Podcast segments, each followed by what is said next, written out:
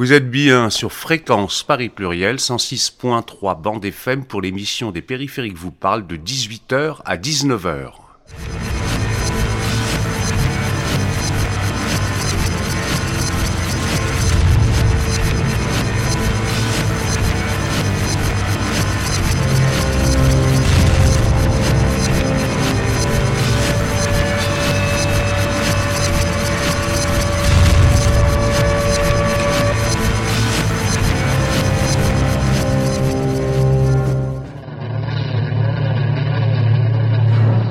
Aujourd'hui, vous allez pouvoir entendre la première heure euh, des interventions qui ont eu lieu dans le cadre de la session de l'Université du bien commun à Paris sur le thème Les forêts, notre bien commun. Entre bien public et bien privé, où se situe le bien commun? Il s'agit donc de la deuxième session consacrée aux forêts de la part de l'Université du bien commun. Cette session devait initialement se tenir à la Maison des acteurs du Paris durable, en présentiel, comme les, selon l'expression convenue, mais finalement nous avons dû nous résigner à la faire le 5 décembre dernier par visioconférence, ce qui ne retranche rien à la qualité des interventions des différents intervenants et intervenantes qui vous seront présentés d'ailleurs tout à l'heure. Cette session a été animée par Indira Bonvili, Corinne Ducré, euh, fondatrice du festival Chemin Faisant de Chamonix, ainsi que par Christina Bertelli de l'association Les Périphériques vous parlent et membre cofondateur de l'Université du Bien commun à Paris.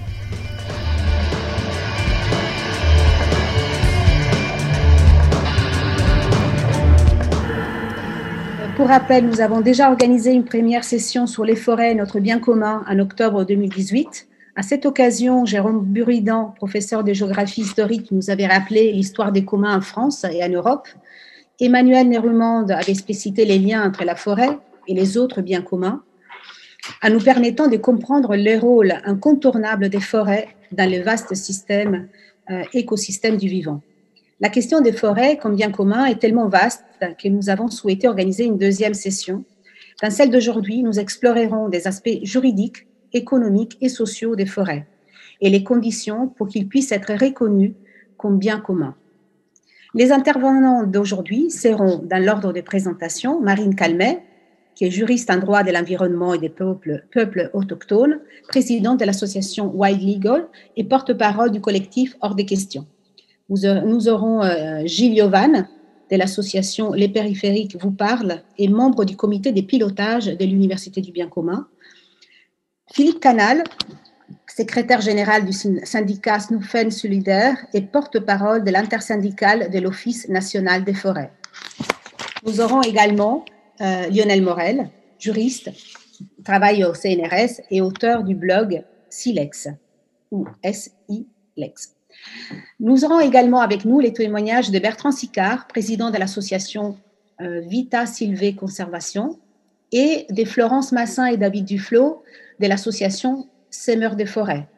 Durant l'intermède, nous pourrons visionner les travaux de Bernard Boisson sur la dernière forêt ancienne d'Europe qui se trouve en Roumanie. Et en clôture, Claire Dehove, membre du comité de pilotage de l'UBC, de l'Université du bien commun, fera un point sur l'avancement des initiatives liées à la question de la santé en tant que bien commun. Euh, Marine, euh, merci d'être là avec nous aujourd'hui. Euh, je voudrais tout d'abord vous demander de vous présenter en expliquant en quoi consiste votre activité, qui est si riche et qui est représentative des chantiers en cours, notamment dans les forêts. Euh, tout d'abord, bah, merci pour l'invitation. Donc, euh, je suis avocate de formation et j'ai décidé de m'investir principalement aux côtés d'associations qui militent pour la reconnaissance des droits de la nature et des droits des peuples autochtones dans le monde. Euh, mon activité, elle est principalement focalisée sur la Guyane, euh, notre, forêt amazonienne française. Et euh, pourquoi? C'est parce que j'ai commencé à travailler donc justement avec les peuples autochtones il y a trois ans. en Guyane, au moment où il y avait un processus de restitution de terres donc 400 000 hectares de terres qui, ont été promises par l'État français aux peuples autochtones de Guyane en dédommagement du processus de colonisation. Et que c'est justement à ce moment-là, en travaillant avec eux, que je me suis rendu compte que la propriété privée n'existait pas pour certains peuples, et donc notamment pour ces peuples de Guyane, et que euh, la question de la propriété collective et des droits collectifs euh, m'est apparue comme euh, justement une solution euh, notamment pour protéger la nature évidemment, mais aussi pour protéger les droits humains, puisque cette force du collectif, elle se retrouvait notamment dans les luttes euh, autochtones au niveau local, ce qui nous a permis en fait, euh, euh, tout particulièrement, j'espère que vous en avez entendu parler, de nous battre contre un projet minier emblématique qui s'appelle le projet minier Montagne d'Or et qui avait justement une emprise massive sur la forêt primaire de Guyane. Donc voilà sur les, les, les, dossiers sur lesquels je, je, travaille. En gros, ça énormément sur les mines et leur impact sur les forêts, euh, mais aussi sur euh, la biomasse, euh, cette nouvelle forme d'électricité dont je voulais vous parler aujourd'hui justement pour, pour faire écho à, à votre travail. Vous avez beaucoup d'échantillons en cours et en particulier, du coup, c'est vrai que comment sont traités effectivement les, les biens publics et les biens communs d'un point de vue juridique? Et quelle est en fait la différence qui en découle concrètement pour la préservation des forêts? Alors, toujours en reprenant l'exemple de la Guyane, parce que c'est un bon exemple euh, euh, pour nos forêts, c'est la Guyane, en fait, elle couvre quasiment la totalité euh, de notre département de Guyane. Euh, et notamment euh, la bande du littoral où se concentre euh, quasiment la totalité, hein, puisqu'on parle de 90% de la population guyanaise vit sur le littoral, quand le reste vit plus loin sur les fleuves, nos fleuves frontières avec le Suriname et le Brésil. Et donc sur cette bande du littoral où se concentrent les activités humaines, 50% du, du, territoire est en fait de la forêt gérée par l'Office national des forêts. Et euh, aujourd'hui, on a euh, un problème justement qui oppose euh, finalement les, les biens publics et les communs, c'est que on a un développement assez rapide. Alors déjà des mines, ça c'était euh, c'était déjà le cas depuis depuis les années 90. On a aujourd'hui 4% environ de notre territoire guyanais qui est recouvert par des concessions minières, donc qui sont sous la main en fait euh, d'entreprises privées euh, qui ont pour but hein, de, creuser le sol et d'en exploiter les ressources minières. Et donc forcément ça pose la question de la protection du commun forestier, si on peut le dire comme ça, parce que ces entreprises minières ont un impact énorme, vous le savez, sur euh, le climat, la biodiversité locale, mais aussi la santé humaine, hein, puisqu'il y a malheureusement avec la mine tout un tas de, de questionnements vis-à-vis des pollutions qui sont générées. mais en ce moment, il y a aussi le développement du sujet de la biomasse. donc la biomasse, c'est en fait la question de l'électricité fabriquée à partir euh, de, de, de, coupe dans la forêt euh, ou de, de, de, bois qui est collecté. Euh, ça peut être aussi euh, de la biomasse qui est qu'on appelle biomasse liquide. Donc c'est en fait des agrocarburants, c'est-à-dire de la biomasse fabriquée à partir de soja notamment. Et, euh, et ça commence à poser des problèmes. Pourquoi? Parce que récemment encore, puisque c'était à la fin du mois de septembre, le gouvernement a proposé que euh, dans une loi qui s'appelle la loi euh, accélération et simplification de l'action publique, la loi ASAP, euh, on, on, puisse euh, concéder à des exploitants privés euh, non plus 150 hectares, qui était la taille maximale jusqu'ici, mais jusqu'à 5000 hectares de forêt pour des exploitants agricoles ou forestiers qui auraient pour ambition de valoriser la biomasse.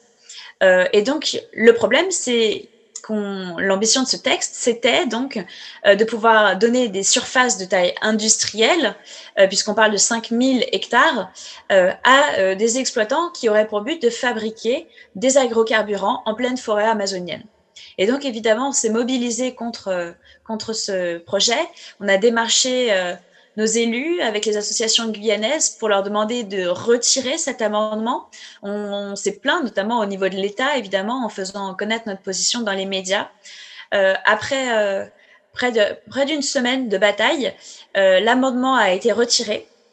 Et, donc, on a eu pour cette fois-ci gain de cause pour protéger cette forêt. Mais il faut savoir que derrière cette question qui peut avoir l'air anecdotique, il y a vraiment la question de la préservation de nos forêts puisque, vous le savez, en Guyane, une grande partie du territoire est couvert par le parc amazonien, donc dans une région où normalement, justement, euh, il doit y avoir un sanctuaire, c'est un territoire sanctuaire pour euh, la forêt et puis euh, les espèces végétales et animales qui y vivent. Et le reste du territoire est malheureusement soumis à une pression de plus en plus forte de la part des activités humaines parce que à cause de la ou, plutôt dû à la, à la, à à la démographie en fait qui est galopante en Guyane française à cause de l'immigration qui vient euh, des pays voisins. Euh, on a une pression qui est forte, on a une demande en électricité qui est accrue. Et qui dit demande en électricité, eh ben, dit forcément production d'électricité. Et donc, pour produire cette électricité aujourd'hui et en même temps gagner le pari de la transition écologique, on réfléchit à des systèmes alternatifs. Il faut savoir que jusqu'ici, 60% euh, environ de l'électricité de la Guyane est produit avec, euh, grâce à un barrage hydroélectrique qui a malheureusement noyé une partie de la forêt amazonienne. Or, on sait aujourd'hui que justement noyer des forêts primaires, ça a un impact considérable sur le climat. C'est même un impact en fait plus nocif qu'une centrale au fioul. Donc, euh, il faut se poser les bonnes questions justement quand quand quand on prend ce genre de décision. Et aujourd'hui, en plus de ça, euh, Madame Pompili annonce que la prochaine centrale qui sera construite en Guyane euh, sera en fait, euh, enfin fonctionnera grâce à la biomasse, pardon. Et nous, forcément, ça nous inquiète puisque on a contré pour une fois cet amendement qui étendait les surfaces exploitables pour la biomasse, mais c'était c'était qu'un coup de chance, c'est-à-dire qu'on a réussi à faire suffisamment de pression d'un coup. mais est-ce que la prochaine fois on y arrivera On ne sait pas. Et surtout, ça veut dire que derrière, en fait, il y a des, industriels euh, qui veulent développer euh, la biomasse. Et pour ça, ils ont besoin d'étendues gigantesques de forêts qu'ils vont convertir en fait en exploitation, soit de soja, soit de palmiers, euh, soit de bois comme le teck, qui sont des espèces importées mais qu'on utilise pour faire du bois, ce qu'on appelle le bois énergie, ce qui est extrêmement inquiétant parce qu'en fait, aujourd'hui, en période de crise climatique, il nous semble aberrant de couper la forêt pour en faire de l'électricité. Puisqu'on le voit bien, en fait, l'impact euh, est, est, négatif pour le climat euh, et ce n'est pas une solution qui est viable sur le long terme. Donc, malgré tout, ça pose cette question d'opposition entre justement la protection euh, de, ce bien public, la forêt, si on peut considérer que c'est un bien public parce que justement on y a accès, il, il suppose aussi euh, tout un tas de, de bénéfices pour la population, puisqu'encore une grande partie de la population guyanaise chasse en forêt et donc a besoin de préserver ses écosystèmes pour sa subsistance. Et ça pose aussi la question évidemment de ces biens privés qui s'y opposent, mais pas toujours comme on le croit, puisque Évidemment, euh, il y a la question de fabriquer de l'énergie et pour cela, on a besoin d'industriels privés, mais n'empêche que, in fine, l'électricité, c'est bien pour subvenir aux besoins essentiels de notre population. Et donc, c'est une opposition qui est extrêmement compliquée à résoudre euh, pour des, pour des raisons évidentes. Euh, le fait qu'il faille garantir à la fois un seuil de bien-être à la population, puisqu'il faut savoir qu'en Guyane, on a encore énormément euh, de ruptures d'électricité, même si vous, vous habitez à Cayenne, vous avez régulièrement des ruptures d'électricité, alors que c'est la capitale, c'est la plus grande ville pour le moment. Mais vous avez aussi énormément de villages qui ne sont tout simplement pas raccordés et qui finalement, qui assurent leur, euh, production d'électricité grâce à des panneaux solaires. Donc voilà, cette opposition, elle est euh, fondamentale et surtout, euh, c'est pour ça que euh, la réflexion que nous menons avec euh, mon association qui s'appelle Wide Legal, c'est une réflexion qui est tournée autour, euh, donc non pas justement de ce qui est public ou de ce qui est privé, mais de ce qui est collectif, grâce à ce, cette réflexion autour des droits de la nature, reconnaître des droits à la nature pour tout simplement aussi prendre en considération non plus uniquement le seuil pour les humains, mais aussi le plafond pour la nature, de ce qui est tolérable vis-à-vis en fait euh, de la résilience de nos écosystèmes biologiques. Et donc pour cela, on s'appuie sur des jurisprudences euh, qui ont eu lieu euh, un peu partout dans le monde aujourd'hui, puisqu'il faut savoir que notamment l'Équateur, donc pays voisin de la Guyane, euh, a reconnu les droits de la nature dans sa constitution. La Bolivie a également reconnu les droits de la nature dans une loi des droits de la terre-mer. Et la Colombie, donc je vous dis, il y a vraiment un, un, un engouement en Amérique latine autour de la reconnaissance de ces droits de la nature, justement.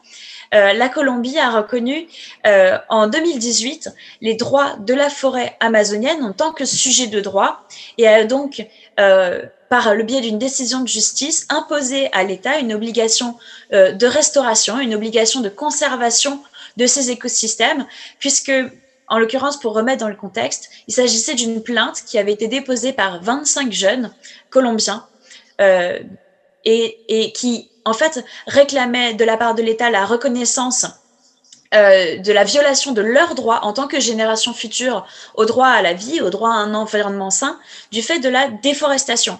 Puisqu'il faut savoir qu'en Colombie, il y a une déforestation galopante et que l'État s'était engagé depuis 2015, depuis les accords de Paris, à y mettre un terme, mais que malheureusement, au contraire, on a vu la, la, la déforestation augmenter tout du long de ces dernières années.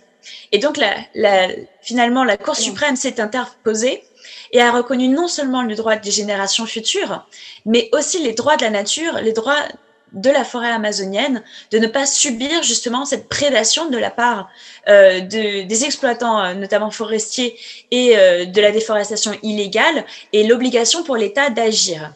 Donc, vous voyez, parce que ma question allait être effectivement s'il existait un traité international qui permettait de protéger la forêt en tant que telle, bah, oui, la forêt amazonienne, mais en général à l'international sur la planète. Alors nous, nos décisions se reposent en fait sur la Déclaration universelle des droits de la terre-mer, qui est applicable à nos yeux évidemment pas uniquement aux forêts, mais à n'importe quel écosystème. On a de nombreuses décisions aussi qui s'appliquent à des fleuves, à des rivières, euh, à des lacs, à énormément d'écosystèmes différents. C'est une, une déclaration justement qui a été adoptée en Bolivie euh, et qui rassemble de nombreux peuples autour du monde. Ce n'est pas uniquement un outil de protection de la nature, des forêts et des écosystèmes, mais c'est aussi une protection vis-à-vis des peuples, puisqu'en fait, dans cette, euh, grâce à ces outils en fait de droit de la nature, euh, on confie aux populations locales justement le rôle de gardien de leurs écosystèmes et on partage ainsi justement le, la, la, responsabilité de la protection de ces écosystèmes, notamment forestiers, euh, je prends l'exemple, par exemple, euh, du parc euh, national de Nouvelle-Zélande, Te Urevera, qui est un parc qui a été reconnu justement comme sujet de droit par la couronne en 2014 déjà, et qui donc donne, si vous voulez, la tutelle légale au peuple maori pour protéger cet écosystème forestier et pour parler en son nom.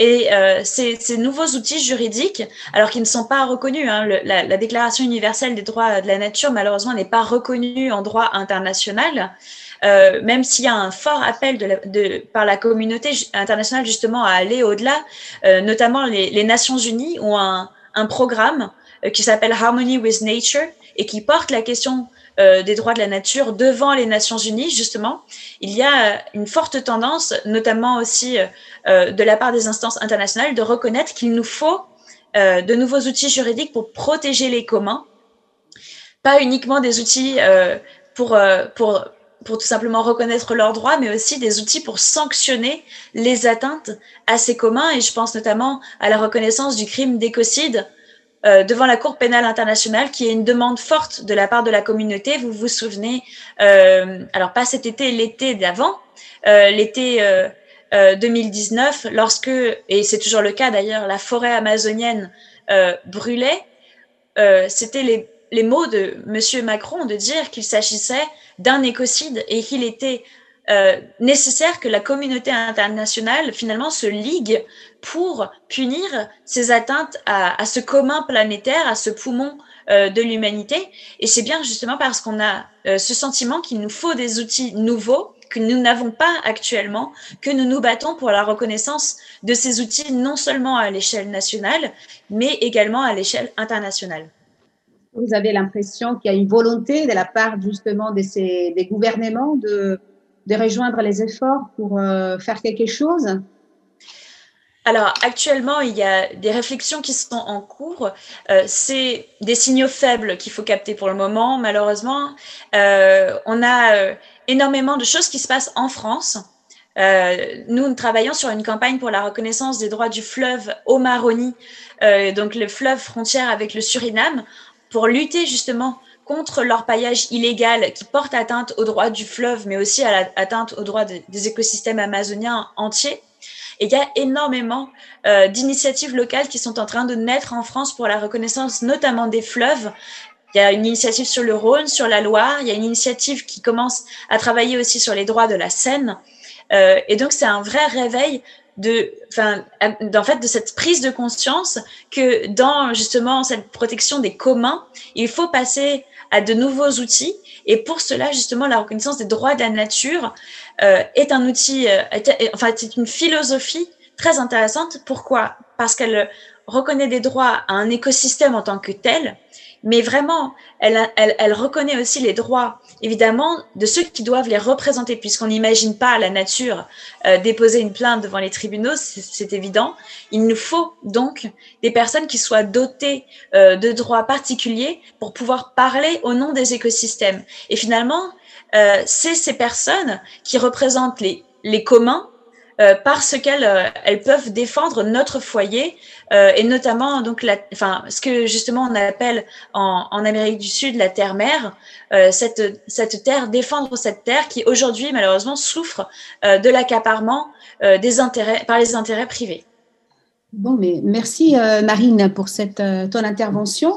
Alors n'hésitez pas à poser des questions à Marine. je vais passer la parole à Corinne, Corinne Ducré, qui va euh, animer une petite session de, questions pour ceux qui auraient des. Euh, donc Corinne Ducré fait partie du comité de pilotage de l'UBC, présidente de l'association Chemin Faisant, qui est une association philosophique et euh, des gens qui aiment la nature et la montagne. Voilà, donc Corinne, je te passe la parole.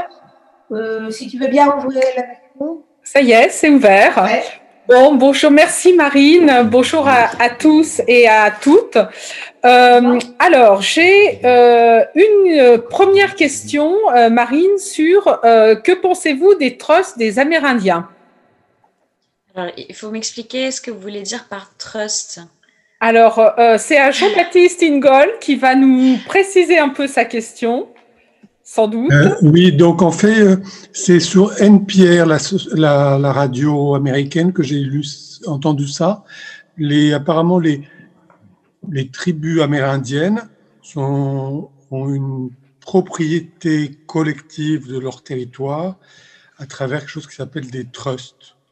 Alors, euh, on, peut appeler ça de... gérer économiquement leur, euh, leur terre.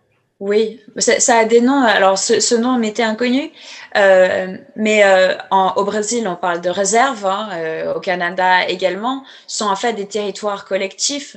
en Guyane, nous en avons aussi, puisque le droit français, en fait, s'est adapté à la situation guyanaise sans vouloir. Alors, il faut savoir que la France refuse encore et toujours de reconnaître les droits des peuples autochtones sur son propre territoire. Elle refuse de signer la Convention 169 de l'OIT, qui est euh, la convention qui reconnaît des droits euh, aux, peuples autochtones, notamment parce que la, République française se dit contraire à la reconnaissance de droits collectifs.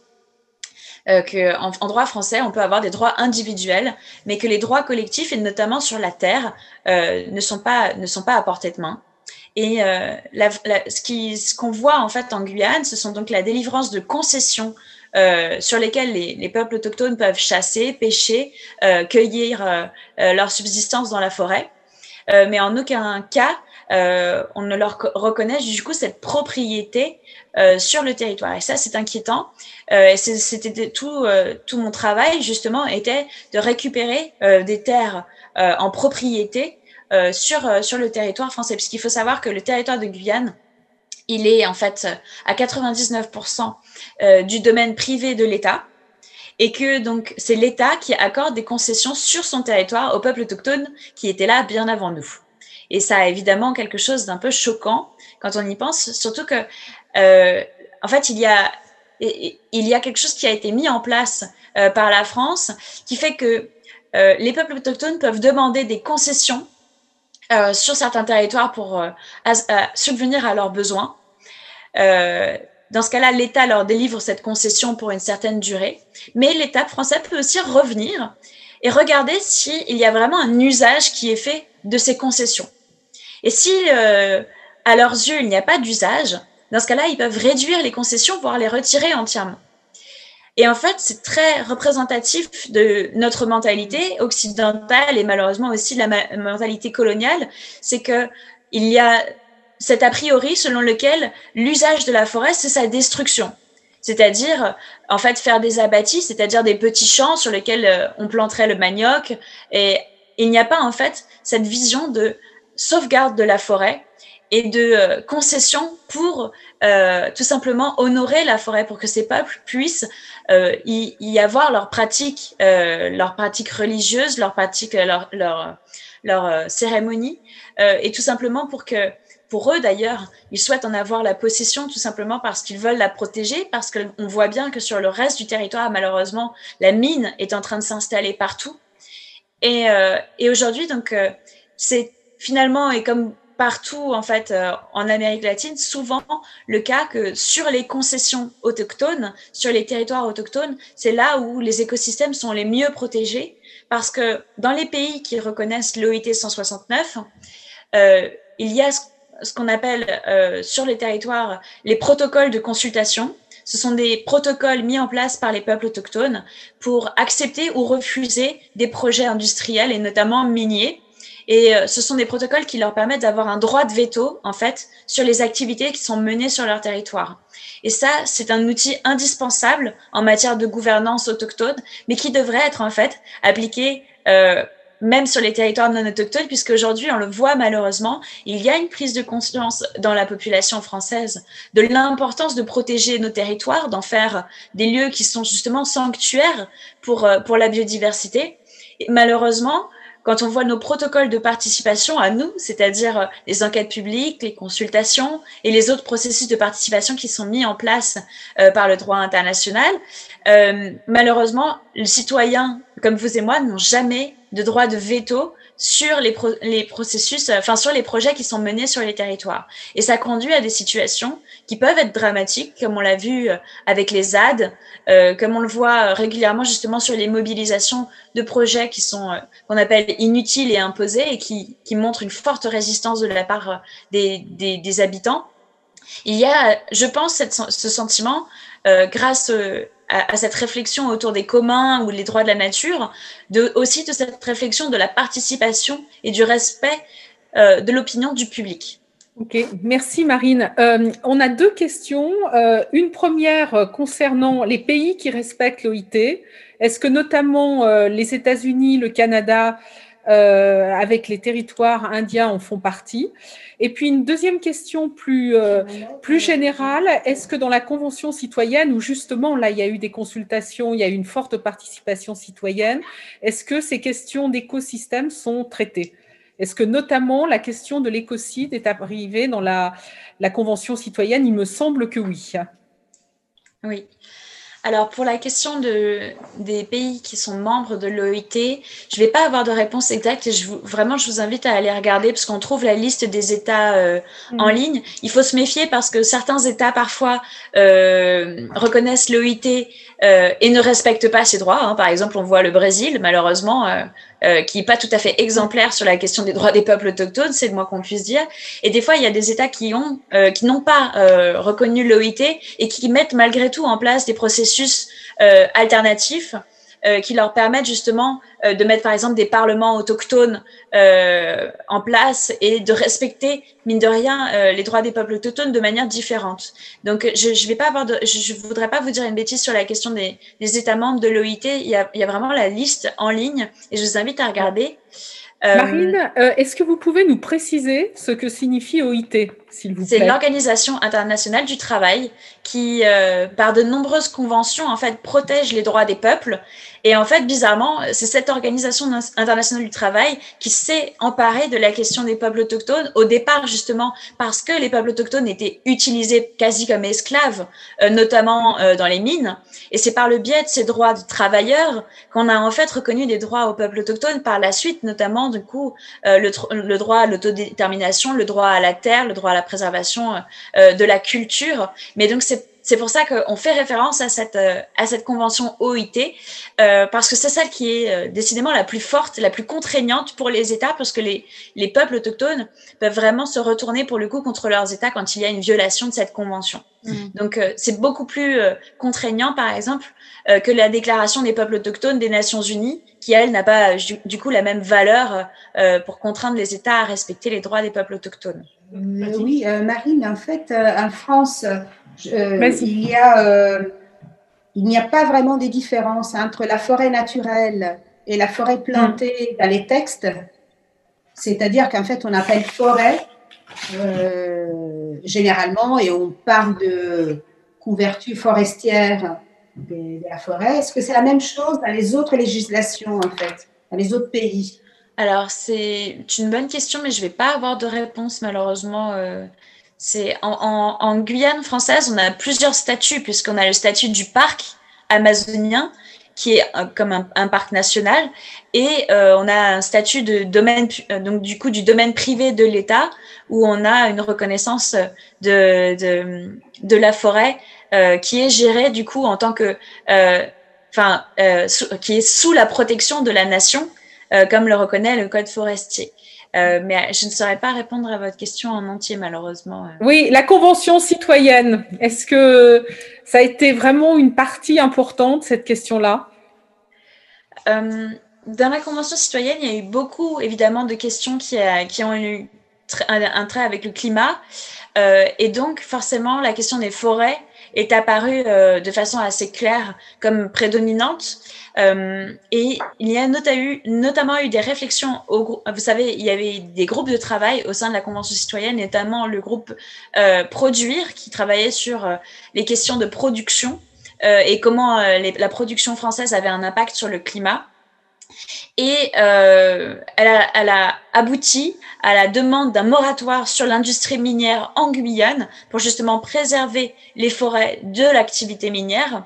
Il euh, faut savoir qu'aujourd'hui, malheureusement, euh, les signaux donnés par le gouvernement pour traduire cette mesure dans, la prochaine, dans le prochain projet de loi, hein, puisque vous savez qu'en janvier prochain, euh, devrait être présenté le projet de loi, donc Convention citoyenne pour le climat, qui doit transposer les mesures de la Convention mhm. citoyenne. Le problème, c'est que le gouvernement se sert de ce, de ce projet de loi pour en fait introduire son projet de réforme du code minier. Alors même que euh, il faut savoir qu'une une seule mine, hein, une seule mine de taille moyenne, ça a un impact de 190 000 voitures euh, en termes d'émissions de gaz à effet de serre sur une année. Donc c'est absolument incompatible avec le respect des engagements de l'accord de Paris. Et pour autant, euh, on a euh, cette, cette, pression toujours plus forte qui pèse sur, euh, sur les forêts euh, de Guyane. Euh, il faut savoir aussi que la Convention citoyenne a travaillé notamment sur le concept d'écocide avec les sur le concept sur lesquels je les ai accompagnés du coup pendant mmh. pendant tout le long de ce processus et puis euh, bien après aussi puisque depuis le mois de juin on a mis en place euh, justement un groupe de travail dédié à la question de l'écocide pour continuer ces travaux et continuer à mener les négociations avec le gouvernement et malheureusement on voit que il n'y a pas en fait de, de prise euh, de, de, prise en considération suffisante de ces questions euh, de la part du gouvernement, parce que nous avions demandé justement la définition du crime d'écocide euh, comme une, destruction grave, étendue et durable causée aux écosystèmes, qui aurait englobé en fait euh, l'ensemble des dommages qui peuvent être portés au milieu naturel. Euh, malheureusement, le gouvernement a retenu une définition qui n'est pas du tout la nôtre et qui n'est pas à la hauteur. En, en, fait, l'annonce qu'ils ont faite d'un délit d'écocide, en fait, relève d'un délit de pollution à l'eau, à l'air ou au sol. Et le problème, c'est que typiquement, euh, ce délit de pollution ne, ne serait pas en mesure euh, de condamner des personnes ayant eu, par exemple, euh, ayant conduit des, à, des déforestations massives. Donc tout ce qui peut toucher les forêts, justement, malheureusement, n'est pas pris en considération par ce délit d'écocide annoncé par le gouvernement. Et ça nous pose un problème parce que nous voulions une définition qui est capable d'engranger, en fait, d'englober euh, l'ensemble des atteintes les plus graves portées à la nature et à, ces, à, ces, à, cette logique écosystémique du vivant. Et nous nous retrouvons avec une, une proposition qui n'a rien à voir et qui n'est pas en mesure, en fait, de protéger correctement nos écosystèmes de, des impacts les plus dangereux qui peuvent lui être portés. Donc, nous allons continuer à, à porter ce sujet. Euh, et personnellement, je, justement, je, je cherche en ce moment des députés euh, qui soutiendraient justement la protection euh, de, de, la nature et la défense justement contre ces écosystèmes pour déposer notre proposition, euh, vu que le gouvernement n'a pas tenu à la, à la reprendre. Donc ça, ça, va être le programme de ces prochains mois euh, pour notre association aussi. D'accord. Merci Marine. Merci. Une dernière question, euh, juste très rapidement par rapport à l'Europe. Est-ce qu'il y a des choses qui se font plus particulièrement à, à ce niveau-là de protection des forêts? Alors, bah, pour suivre le, mon fil euh, rouge, c'est oui. que euh, justement, la, le crime d'écocide est aussi un outil qui est envisagé euh, au, niveau, au niveau européen et discuté dans le cadre de la réforme de la directive sur la criminalité environnementale qui date hein, de 2008. Mmh. donc, il y a cette réflexion au niveau, au niveau européen aussi. Et il faut savoir que pour la protection des forêts, il y a évidemment des normes qui protègent la forêt amazonienne notamment, puisque aujourd'hui, mon seul rempart en fait contre l'installation de la biomasse en Guyane, c'est notamment le fait que euh, les directives européennes s'opposent évidemment à la fabrication d'énergie à partir de coupes rases dans la forêt primaire. Ça, c'est une des choses qui est absolument exclue euh, dans les directives européennes. C'est un non-sens, c'est-à-dire que euh, aujourd'hui, on ne peut pas fabriquer de l'énergie verte en rasant une forêt primaire. Ça nous semble évident et pour autant, je vous dis qu'en Guyane, ils essayent justement de créer ouais. une dérogation à la directive européenne qui protège les forêts pour pouvoir toucher à la fois les subventions européennes et en même temps couper la forêt. On est dans une situation extrêmement grave. Euh, ce, ce, projet de réforme, il est soutenu par Emmanuel Macron et Bercy pour accélérer l'installation des centrales industrielles de biomasse en Guyane. Et c'est un projet contre lequel on se bat évidemment pour pouvoir protéger euh, cette forêt qui aujourd'hui pourrait justement tomber dans, un, dans une dérogation et se voir euh, accaparé par justement ces, ces agriculteurs et ces industriels qui souhaitent fabriquer de la, de la biomasse. Désolée, c'est pas très joyeux pour clore le. non, effectivement. Euh, merci Marine. En tout cas, effectivement, nous a, tu nous a donné euh, pas mal d'exemples à suivre. Tu nous diras également comment on pourra soutenir, euh, te soutenir et soutenir les associations dans lesquelles tu œuvres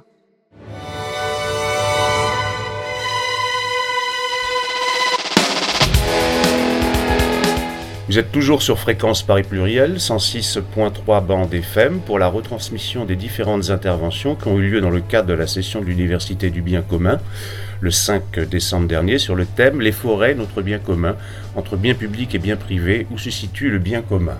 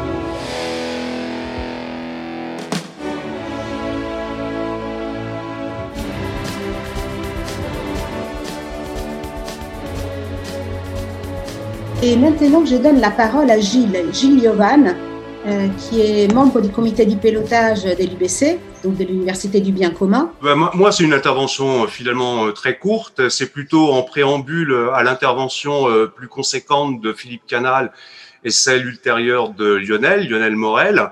Alors, je voudrais simplement prendre quelques points qui peuvent nourrir notre réflexion cet après-midi. Il faut savoir que on pourrait le, on peut le contester, mais le bien commun fondamental des humanités entre notamment en Occident, ça a toujours été la forêt, ce qu'on appelait les biens communaux.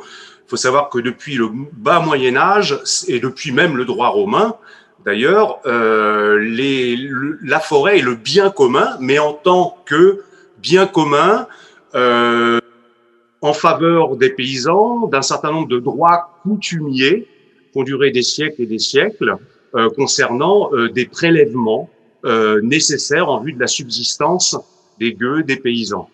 Donc ça, il faut toujours le rappeler parce que nous ne sommes pas en train d'inventer une sorte d'utopie qui consisterait à considérer aujourd'hui d'un point de vue juridique euh, ou nous d'une éthique planétaire les forêts comme bien commun. C'est-à-dire c'est une résurgence de la notion de forêt comme bien commun.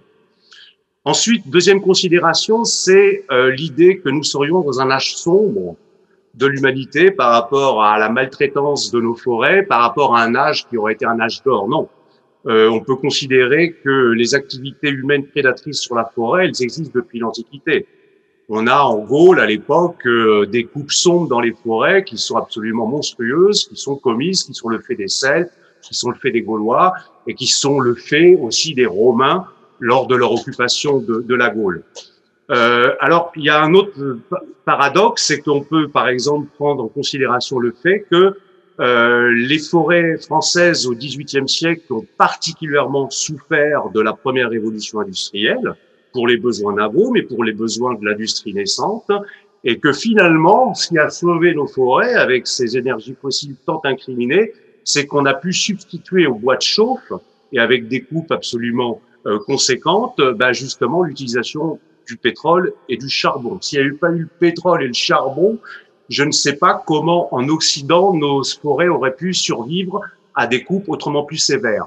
Ça, c'est un paradoxe quand même qu'il faut prendre en considération. Alors, si on prend euh, quelques données, on s'aperçoit qu'en 1850, notre surface forestière nationale en métropole, on ne parle pas de la Guyane comme on a parlé marine avec les grandes forêts primaires de Guyane, sur, en métropole, on a doublé la surface forestière en France depuis 1850.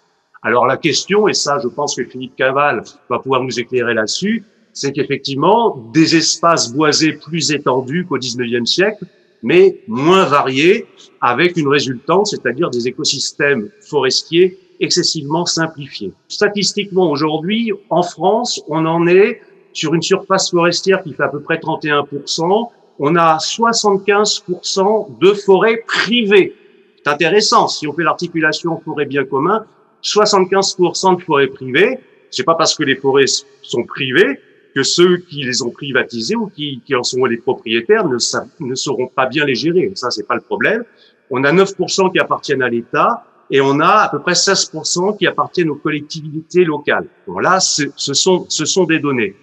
Sur, on évoquait les forêts primaires, on sait qu'on en a plus en Europe, sinon 2%, mais qui sont situées en Roumanie. Sur euh, les forêts primaires, nous, on n'en a plus, mais on a à peu près euh, une forêt sur cinq, c'est-à-dire 21%, qui sont centenaires. Alors, je ne sais pas si on peut parler de forêt secondaire à partir du moment où une forêt euh, est centenaire. Ça, c'est peut-être Philippe Canal qui pourra nous le dire de ce point de vue-là. Et ensuite, mon, ma dernière argumentation, ça concerne, alors effectivement, Marine a évoqué la sanctuarisation des forêts en Colombie, euh, dans, en Nouvelle-Zélande. Et ce qui est intéressant, c'est euh, par rapport à la, la simplification de nos écosystèmes forestiers, c'est-à-dire avec effectivement un, une reforestation qui se fait dans une dimension essentiellement à finalité rentière, c'est-à-dire avec des arbres qui seront euh, coupés euh, au bout de 50, 60 ans, ça pose la question d'avoir une une reforestation en phase avec les enjeux du réchauffement climatique à l'échelle nationale, à l'échelle européenne, mais aussi à l'échelle mondiale. il est évident que la grande tendance aujourd'hui au niveau mondial, c'est une reforestation massive, même si on assiste à des déforestations massives des forêts primaires, notamment en Amazonie. Mais il faut savoir que beaucoup d'entreprises financent des programmes de reforestation, ce qui les dédouane de restreindre leurs émissions de gaz à effet de serre. Euh, en Australie, on va dans les prochaines années, on, on compte reboiser beaucoup. En Éthiopie, où on a reboisé des millions d'arbres en une semaine il y a deux ans. Euh, euh, la Chine a un vaste programme de reforestation qu'ils appellent la muraille verte pour, au nord-est de la Chine, par rapport à l'avancée du désert dû au réchauffement climatique, pouvoir créer une ceinture végétale colossale avec des milliards d'arbres qui soient relativement préservatifs, qui soient un bouclier à l'avancée du désert. Donc vous voyez, il y a, on peut aussi euh, faire euh, des programmes de reforestation donc ça peut être aussi un alibi, la reforestation comme ça l'est aujourd'hui, pour dire, ben, pour des grandes entreprises, on fait des grands programmes de reforestation, comme ça, nous, on a beaucoup plus de latitude par rapport à la restriction euh, préconisée de nos gaz à émissions à effet de serre. Mon dernier argument, il est quand même aussi, ça a une importance assez capitale parce qu'on parle de la déforestation légale aujourd'hui et le problème, c'est qu'il y a aussi la déforestation sauvage. C'est-à-dire, par exemple, ce qu'on a constaté, effectivement, l'ONU, ça fait des années qu'ils ont reconnu des forêts primaires tropicales en Afrique comme étant des biens communs de l'humanité. Voilà, des biens communs inaliénables qui devraient être soustraites à, la rente, qui devraient être en quelque sorte sanctuarisées. Mais ce qui n'empêche, c'est qu'on a des, euh, ce qu'on appelle des braconniers du bois. C'est-à-dire que ça soit pas simplement des petits paysans qui font de la déforestation sauvage des en Amazonie, mais aussi en Afrique avec de la déforestation de braconniers du bois qui font un trafic illégal et un commerce illégal du bois. Donc ça, c'est un gros problème à régler. Et là, on en revient à des problèmes juridiques parce qu'une fois qu'on aura déclaré, par exemple, comme en Afrique, c'est le cas aujourd'hui, des forêts primaires comme étant des biens communs, vu que bah, le droit international va se heurter aux législations nationales. Hein, on a une forêt qui traverse l'Ouganda, Centrafrique, etc. Qui en a la responsabilité si elle est sanctuarisée euh, Avant de passer la parole à, Philippe, effectivement, je voulais juste rebondir sur ce que tu as dit euh, concernant euh, le fait que parfois, et on le voit en France malheureusement, c'est-à-dire qu'on déboise des forêts naturelles pour installer des forêts plantées. Et comme disait, il y a eu plusieurs articles, dont un très intéressant de Francis Allais, euh, éminent botaniste, qui disait qu'effectivement, il ne faut pas prendre les forêts plantées pour des forêts naturelles et que leur but, leur rôle et l'effet de leur euh, travail, en fait, si on veut, sur les écosystèmes, leur existence est totalement différente. Or, il se trouve que, euh, bah, pas plus tard que hier, c'est clôturé une consultation publique de la Commission européenne sur la stratégie des forêts en Europe et euh, encore aujourd'hui, il faut savoir que la Commission européenne euh, et la FAO, et même d'autres organismes, institutions à l'international, ne font aucunement la différence entre la forêt naturelle, c'est-à-dire celle bah, dans laquelle on, trouve des différentes essences d'arbres, et les forêts plantées c'est-à-dire les, allées d'arbres plantés les uns à côté des autres, sans flore autre que, par exemple, des Douglas, sans, faune, sans, il n'y a rien qui pousse en fait. Comme, euh, ce n'est pas des, écosystèmes équivalents aux forêts naturelles. Et donc, dans la loi, il n'y a aucune, euh, enfin, en tout cas, à niveau de la, de la Commission européenne, il n'y avait pas de distinction. Voilà, bah, écoutez, euh, je pense que le moment est venu euh, pour passer la parole à euh, Philippe, Philippe Canal. Tu nous entends, Philippe? Très bien. Parfait. Donc, merci Philippe d'être là avec nous aujourd'hui. Tu es le secrétaire général du syndicat SNUPFEN Solidaire et porte-parole de l'intersyndicat de l'Office national des forêts. Et nous savons que bah, on voit souvent de, des articles, peut-être pas suffisamment d'ailleurs, euh, des articles qui concernent la forêt française et la souffrance et l'agitation qui euh, anime aujourd'hui euh, notre monde forestier. Les bras de fer avec les gouvernements continuent. les projets en cours concernant les gardiens de nos forêts bah, ne promettent pas grand-chose de bon. Alors, quelle est la relation de la, la réalité de la forêt aujourd'hui en France?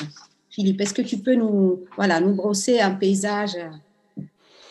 Ben, c'est parti. on a parlé de, biens publics, on a parlé de biens privés, de biens communs, et je vais essayer d'amener un éclairage pour relier ces, trois aspects. Donc, comme ça a été dit, la France est un grand pays forestier. Hein, en métropole, 17 millions d'hectares. C'est un taux de boisement de 31%, qui est important. Si on y rajoute les forêts des dômes, euh, qui, elle, comporte plus de 8 millions d'hectares, principalement en Guyane, ça a été souligné, c'est un taux de boisement global qui frôle les 40%, ce qui fait euh, de, la France un grand pays euh, forestier. après, c'est intéressant de regarder le, statut juridique de ces, forêts. Hein. ça a été largement abordé sur le sujet précédent, sur la Guyane. Euh, la particularité de la forêt française, c'est qu'aux trois quarts, c'est une forêt privée. Euh, je dis une particularité parce que quand on regarde nos voisins immédiats, euh, l'Allemagne, c'est 55% de forêt publique, la Suisse, 73%, Belgique, 42%, Espagne, 39%, Italie, 33%, la France n'est qu'à 25%.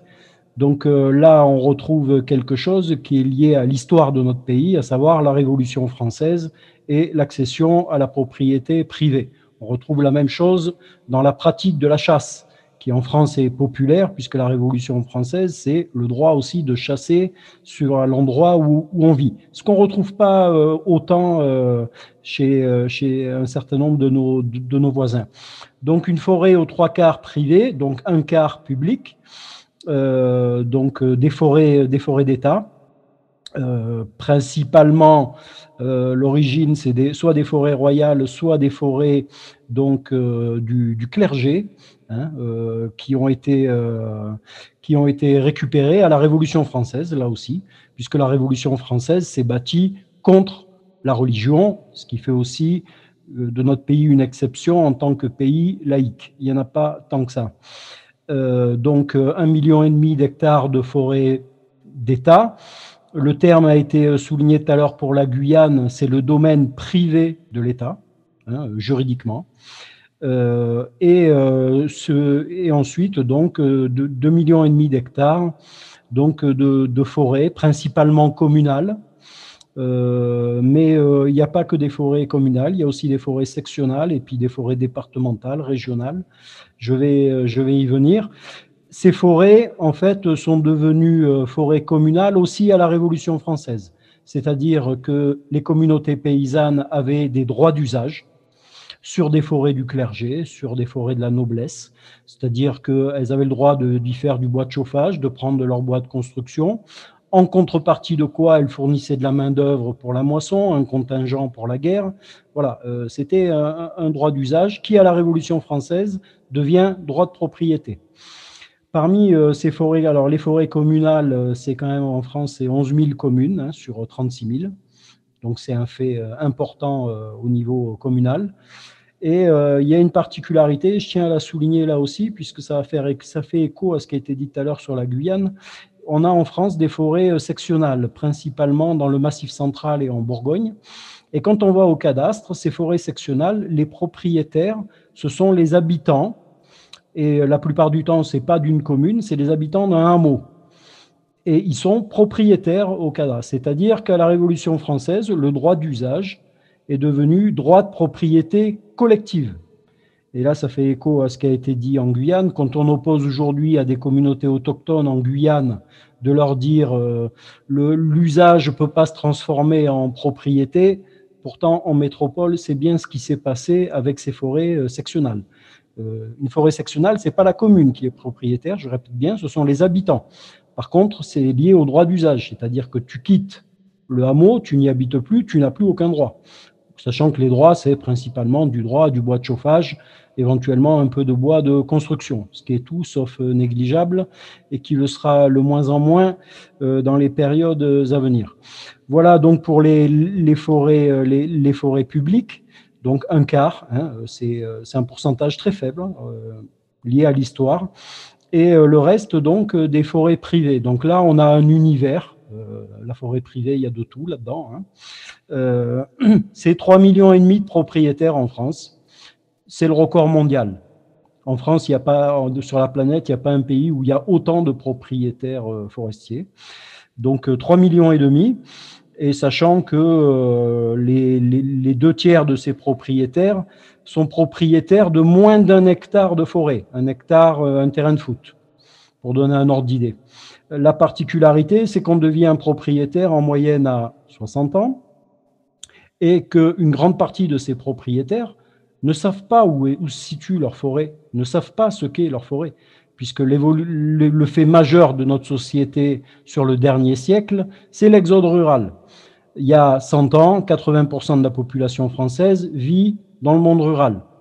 Ça, c'est inversé. Aujourd'hui, c'est 80% dans le, dans le monde urbain. Donc, des propriétaires qui héritent en moyenne à 60 ans, qui euh, ne savent pas où et ce qu'est euh, leur, forêt, hein, et qui souvent font appel à nous pour nous dire, mais euh, voilà, est-ce que vous pouvez m'aider à voir où, est, ma forêt? Ce qui veut dire aussi que les, deux autres tiers donc ça représente quand même 30%, c'est tout petit propriétaire, 30% de la surface de, la forêt, très peu exploité, quasiment uniquement sous forme d'autoconsommation hein, pour du bois de chauffage. Euh, ce qui constitue une forme de, protection de la forêt. l'émiettement, l'émiettement des, propriétés, le très petit foncier forestier protège la forêt amène euh, souvent des forêts en évolution naturelle, c'est quelque chose d'intéressant, une diversité euh, bah, importante, euh, et c'est quelque chose à préserver à tout prix. Et on parlait de risque tout à l'heure en parlant de, bois énergie et de toute autre chose. Le pouvoir politique est en train de réfléchir depuis un moment à obliger ces petits propriétaires forestiers soit à récolter du bois, soit à vendre leurs propriétés. En faisant quoi? En augmentant très fortement la fiscalité sur les petites forêts. Donc, euh, c'est un, point, un point important, euh, sûrement sur un sujet qui reviendra dans, dans l'avenir. Euh, en matière de droit, les cadres de gestion de ces forêts publiques et privées. Donc, pour les, forêts publiques, une gestion ambitieuse, ancienne. Hein. La première administration créée en France, c'est les eaux et forêts très tôt, euh, les, gouvernants ont vu qu'il y avait euh, quand même euh, un aspect stratégique très fort. Ça a été dit, jusqu'en 1850, il faut imaginer que le bois, c'est à la fois le béton et le pétrole. Ainsi se termine cette émission des périphériques vous parle, qui était consacrée à la retransmission de la première partie des échanges qui ont eu lieu dans le cadre de la session de l'Université du bien commun à Paris le 5 décembre dernier par visioconférence sur le thème Les forêts entre biens communs, entre biens publics et biens privés, où se situe le bien commun. Le troisième euh, mardi du mois de janvier, vous pourrez écouter la deuxième heure de, des interventions et des échanges également avec le public dans ce cadre. Fréquence Paris Pluriel 106.3 bande FM. À très bientôt.